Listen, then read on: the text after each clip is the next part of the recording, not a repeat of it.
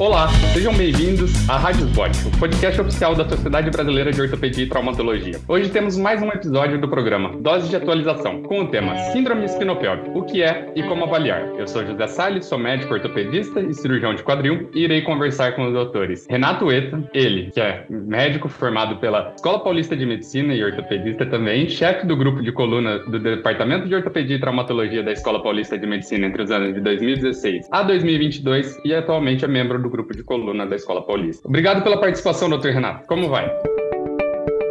Olá, obrigado. Queria agradecer pelo convite. É sempre uma honra participar desses eventos da SBOT e ainda mais nessa, nessa, nessa pegada de, de mesclar né, os, os, comitês. Eu acho que essa troca de experiência, essas visões diferentes que a gente tem da mesma lesão, na maioria das vezes, é uma coisa que não tem, não tem, não tem é um valor enorme. Né? Exatamente. Falando em troca de experiências, contamos também com a participação do Dr. Henrique Gurgel. Ele que é formado pela Faculdade de Medicina da USP, possui doutorado pela Faculdade de Medicina da USP em 2011, é chefe do grupo de quadril do Instituto de Ortopedia e Traumatologia do HC USP e presidente da Sociedade Brasileira de Quadril na Regional Paulista. Obrigado pela participação, doutor Henrique. Como vai?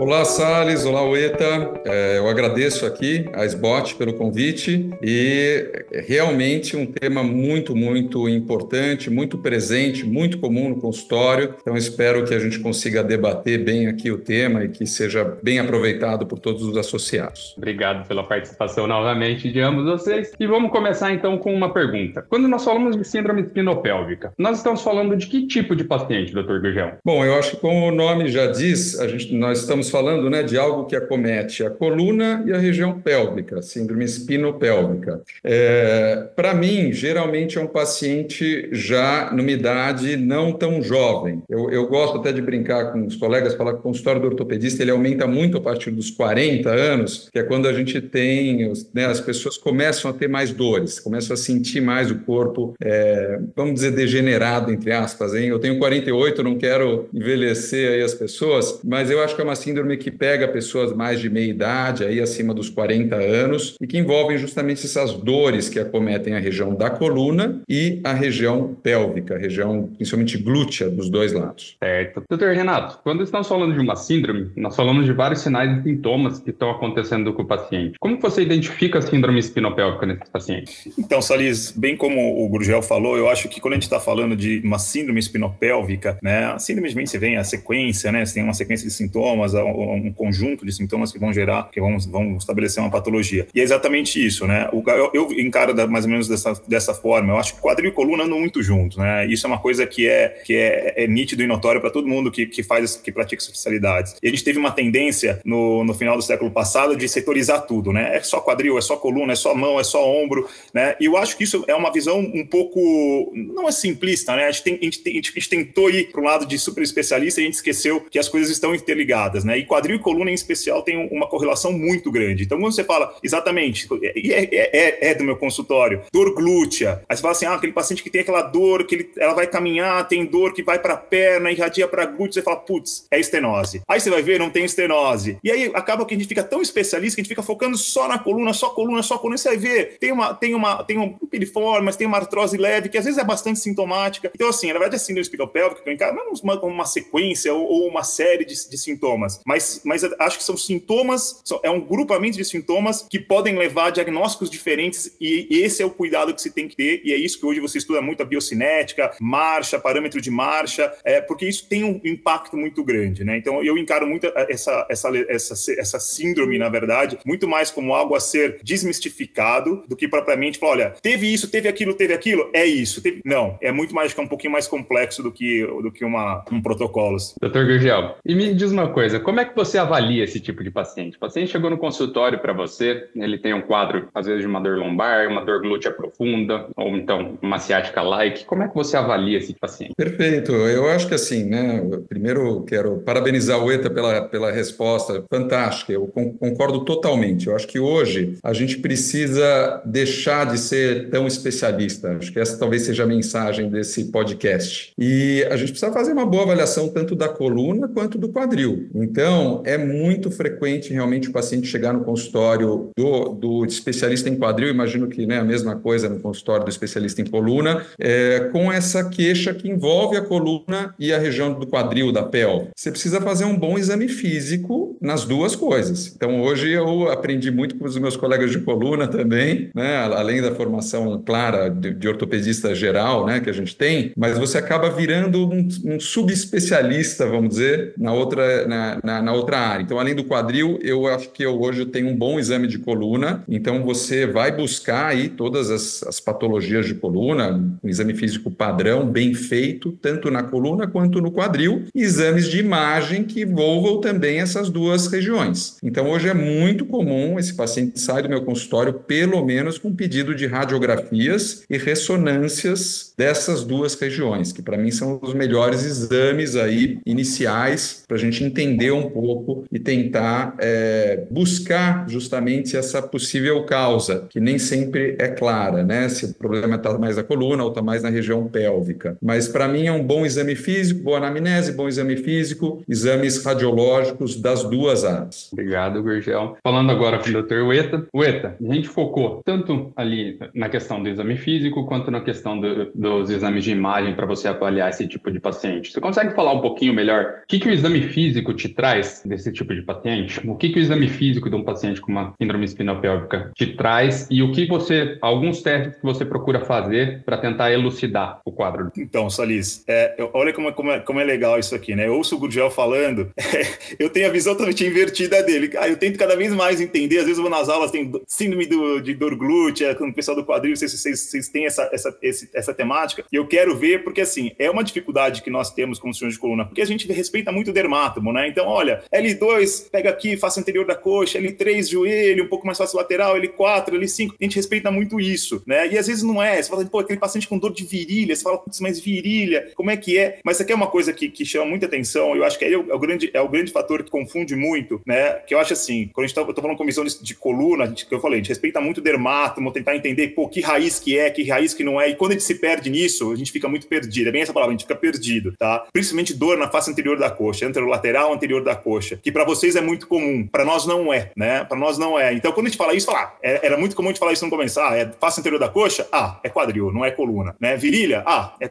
é quadril, não é coluna. Virilha é L1, LT12, L1 não, não é ali, né? Só que hoje a gente tem que entender também, até do ponto de vista epidemiológico, é, se não me engano, nos Estados Unidos, a, a, a cirurgia para estenose de canal está chegando quase ao mesmo número, se não superou a, a prótese de quadril nos pacientes mais idosos. Então, é uma coisa está ficando cada vez tudo bem, eles têm uma visão um pouco mais invasiva, vamos dizer assim, mas é muito prevalente as estenoses de canal, a gente, tem, a gente observa muito isso, né? E isso realmente, você tem níveis que são mais altos, tem L2, L3 sendo acometido, L1, L2 eventualmente, e aí vão pegar essas raízes, né? O que a gente negligenciava antes, hoje está ficando cada vez mais frequente e confunde muito, que é esse perfil, como o Gurgel falou, é um paciente mais velho, ele tem muita artrose na coluna, ele já tem aquela artrose ou incipiente ou já bem exagerada no quadril, e você fala, e aí? Quem que está causando o quê? Né? Então, é esse feeling, né? Aí vem a, a experiência, né? Não estou falando, eu, eu, é, eu, respeito aos mais velhos mesmo, porque eles têm esse feeling do que, que é, se é, se é quadril, se é coluna, né? Só que a gente tem que pensar no seguinte, né? O grande, o grande senão da síndrome, espino, da, da síndrome espinopélvica é uma boa avaliação radiográfica dos, do equilíbrio espinopélvico, e isso vai ter um impacto muito grande, principalmente para vocês, cirurgiões de quadril, em pacientes que têm indicação de prótese, né? Então, isso é uma coisa que eu acho que isso tem que ter um olhar muito, muito, muito, muito atento, né? Muito, muito intenso para quando a gente está falando da síndrome espinopélvica. Sem dúvida. Esse é um lado bem importante. Era justamente essa bola que eu ia te passar, Gurgel. E aí? Você falou sobre radiografias, falou sobre ressonância magnética também. O que, que você avalia nessas radiografias? Primeiro, para os colegas que estão ouvindo, quais as radiografias que você pede? Como que você avalia essas radiografias? É, então, é, é, acho que são duas coisas diferentes, né? Até entrar no, no tópico que o Eta comentou, que é o tópico da prótese do quadril, esse tem um grande interesse no, nesse estudo do equilíbrio sagital, né? Que é essa movimentação entre a coluna e a bacia. Isso é bem importante. É, já vou falar dele rapidamente logo mais, mas assim, basicamente, eu, eu começo pedindo radiografias da coluna em frente e perfil, e o perfil em flexão e extensão máxima também. Eu já avaliar um pouquinho como é que está esse movimento da coluna. E aí eu peço radiografia padrão da bacia e dos quadris em perfil. E ressonância, eu peço ressonância sem contraste da coluna da região lombosacra e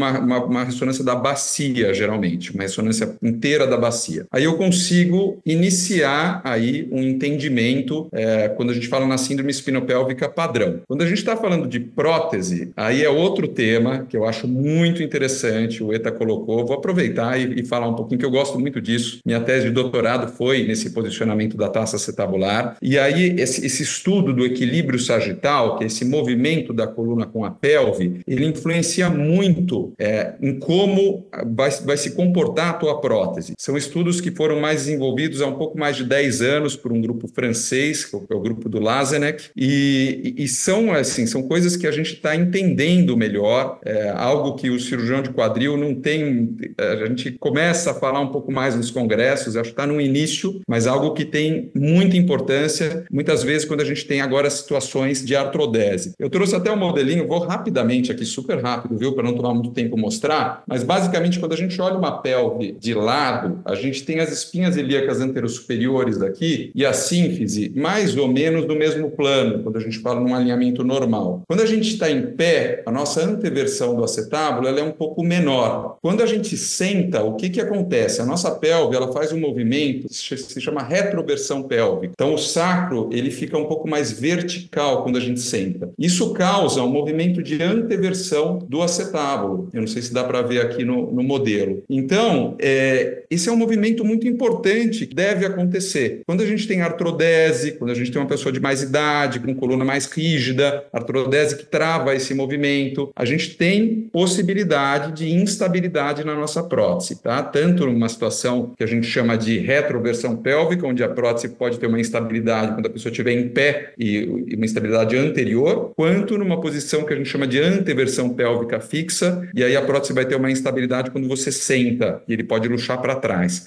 Então, assim, rapidamente, não é o tema hoje, acho que daria para mais um podcast falar disso, mas relação muito, muito íntima desse movimento da coluna com a pelve, né, e, e resultando nessa questão da prótese. Doutor Ueta, e a sua visão sobre essa relação? Não, eu acho, eu acho assim, Gugel, vou te, eu te falar, não é, vamos falar aqui mesmo, porque acho que esse que é o grande, é o grande negócio da, da, da síndrome espinopélvica, né? Porque se a gente entender que tudo está interligado, né, o que eu faço na coluna, eu interfiro na sua cirurgia. O que você faz na sua cirurgia, você interfere na minha coluna, né? A gente tem que pensar que, do ponto de vista de equilíbrio sagital, né, a gente tem uma, a, a, a gente, hoje a gente tem uma regra que é o mismatch, né? Então, o que que é? Você tem a, a incidência pélvica, que é a relação, na verdade, a incidência pélvica, basicamente, tem que pensar que a articulação sarcolíquica ela não tem muito movimento na fase adulta, ela tem um pouco na fase de crescimento, mas na fase adulta ela se estabiliza, né? Apesar de ter alguns estudos que falam que ela também pode mudar, mas de certa maneira a gente acredita que ela é mais estável, tá? E ela vai dizer basicamente a incidência pélvica se a sua coluna é mais verticalizada, se ela é mais retificada, basicamente isso. A gente tem que entender o seguinte: se sua coluna ela é mais inclinada, né? Você tem um saco, um esopro sacral mais alto, a lordose tem que ser maior, né? Então, se você tem uma incidência pélvica alta, você tem que ter uma lordose lombar alta para compensar. São aquelas pessoas que têm a lordose bem funda e, nessa, e são equilibradas. Agora, se você tem uma lordose, uma, um, um, um, uma incidência pélvica alta e uma lordose baixa, você vai tender a se jogar para frente. Você perde a lordose para te jogar para trás, você vai jogar lá para frente. Aí você entra, entra no, no, seu problema de equilíbrio sagital, quando a gente está falando de coluna. E o que acontece? A gente tem que pensar que a lordose lombar, na verdade, vai ditar um pouco mais essa, essa rotação de, de bacia, que é ela que vai tentar compensar. Eu vou perdendo a lordose com a idade, vai ter a degeneração discal, tudo, a cascata degenerativa. O que, que acontece? Eu vou perdendo a lordose, a bacia que estava inclinada, ela começa a rodar para tentar compensar, né? E o que acontece? Nesse, nesse momento, você faz uma prótese, teoricamente está numa posição que não é tão natural para ela, porque se depois no futuro ela faz uma artrodese e ela corrige a lordose, a tendência ela é voltar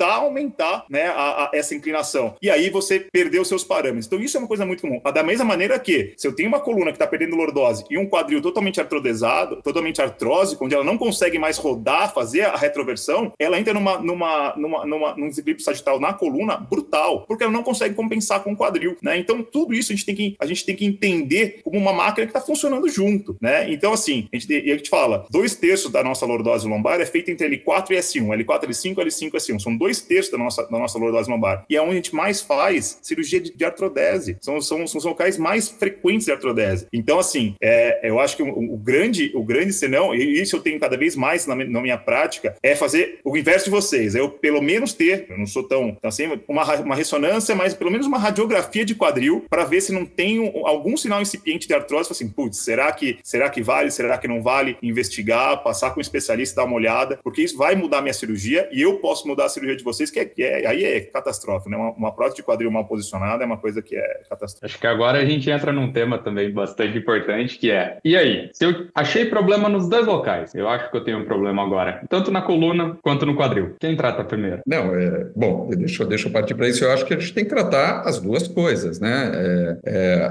aí é entender o que, que é cada problema em cada lugar. Eu, eu quero só fazer um gancho, a gente está falando bem de paciente de idade e tudo, mas olha, a gente tem um pool de pacientes de consultório, não sei se o ETA também tem, é, tem essa visão, de pacientes muito jovens, muito jovens, 20 anos, 20 e poucos anos, que vêm com queixas é, que você, justamente assim, não é o comum do consultório. Então, quem começa a fazer consultório faz um tempo, como eu falei, o habitual do consultório é o paciente acima de 40 anos, na minha visão, do ortopedista que faz quadril, pelo menos na minha especialidade, porque é quando a gente começa a ter mais dor. Antes disso, é difícil a gente ter dor. Quer dizer, existem, mas, vamos dizer, é um público bem menor. Quando eu pego um paciente muito jovem, 20 anos, que tem dor, é, se não for alguma coisa mais reumatológica, algo para a gente pensar, sempre é, é, é muito comum eu ver alguma coisa de desvio. Então, a gente pega aquele paciente que tem uma coluna diferente, os membros rodados, então, por isso, novamente, enfatizar o que o ETA comentou, a gente tem que avaliar o paciente, tem que abrir, não dá para a gente ficar especialista. A gente tem que entender que tem outras coisas que também podem gerar dor. Então, esse paciente jovem, eu vejo às vezes até é, muitas cirurgias, às vezes sendo indicadas em pacientes que você tem problemas que não estão, às vezes, naquele quadril, às vezes está na coluna, está nos membros inferiores. É, o tratamento aí, né, desculpa, é, o tema é muito interessante, a gente às vezes foge um pouquinho, mas é, é o que eu falei, eu acho que precisa entender a, as duas causas, o que está acontecendo. É muito comum a gente fazer uma consulta realmente com dupla especialidade, então pedir para um colega de coluna, no meu caso, avaliar, a gente conduzir junto esse caso, porque o paciente ele precisa cuidar tanto da coluna quanto da região do quadril, da região pélvica. A gente precisa entender o quanto cada coisa está influenciando mais na dor, mas precisa ser um tratamento conjunto, não dá para você focar em um lugar só. É algo que, para mim, envolve essas duas áreas. Concorda, doutor West? Não, completamente, completamente. A gente tem, eu falo, é, não, não, é,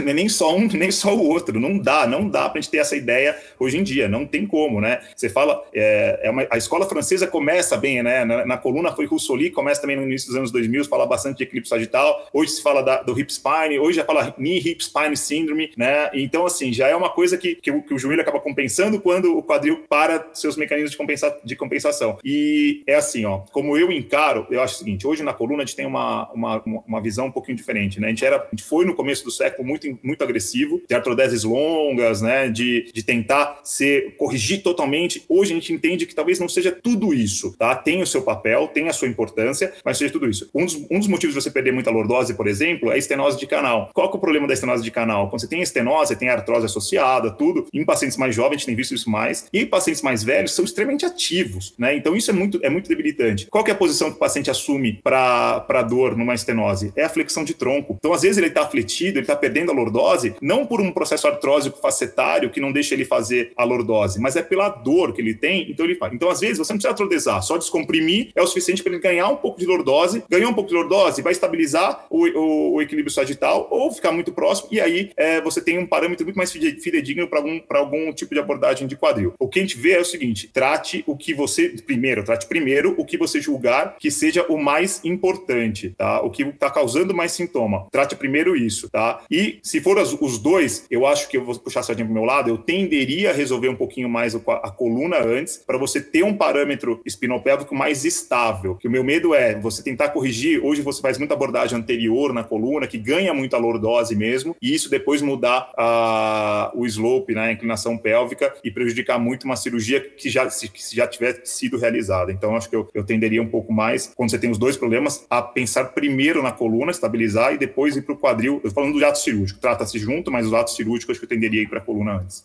Agora eu tenho uma pergunta para os dois. Queria que o Dr. Gurgel respondesse primeiro e depois o Dr. Ueta. Aquele paciente que chega para nós, a gente não, não sabe nada disso, né? Mas aquele paciente que ele chega e senta na sua frente, você tem um olhar diferente para o paciente que tem alguma patologia que pode estar levando àquela artrose, ou aquele paciente que sentou na sua frente e tem uma artrodese também já ali na região da coluna. Ou seja, um paciente que tem uma espondilite anquilosante, ele é tratado do mesmo jeito que um paciente que fez uma artrodese e possui hoje uma dor irradiada? Bom, é, vou começar então. É, olha, é, você está falando de situações aí em que a gente tem mais rigidez, né? É, artrodese e uma espondilite. É, eu, eu, não, eu, não, vejo uma coisa assim super, uma, algo muito setorizado, né? Você fala, não, esse aqui eu vou olhar assim, esse aqui eu... É, sempre você vai olhar para a coluna e para, vamos dizer, a gente está falando da coluna, quadril, joelho, você tem que dar uma, você tem que olhar geral no teu paciente, essa é a verdade. É, quanto mais Quanto menos movimento a gente tem, pior as coisas para as outras articulações. Então, quanto mais artrodese a gente tem, quanto mais a espondilite avança, a pessoa fica mais rígida, é, você vai sobrecarregando as outras áreas. Para você funcionar, para você andar, para você sentar, é, se locomover, você precisa ter movimento. Então, hoje, até um tema que a gente gosta muito de falar em tratamento conservador é mobilidade. É, é fortalecimento, analgesia, fortalecimento, mobilidade. Porque a mobilidade é importante para a vida, no geral. Você vai perdendo mobilidade, você vai sobrecarregando carregando outras áreas. Então, tanto o paciente quanto com uma artrodese, quanto uma espondilite, dependendo do estágio da espondilite,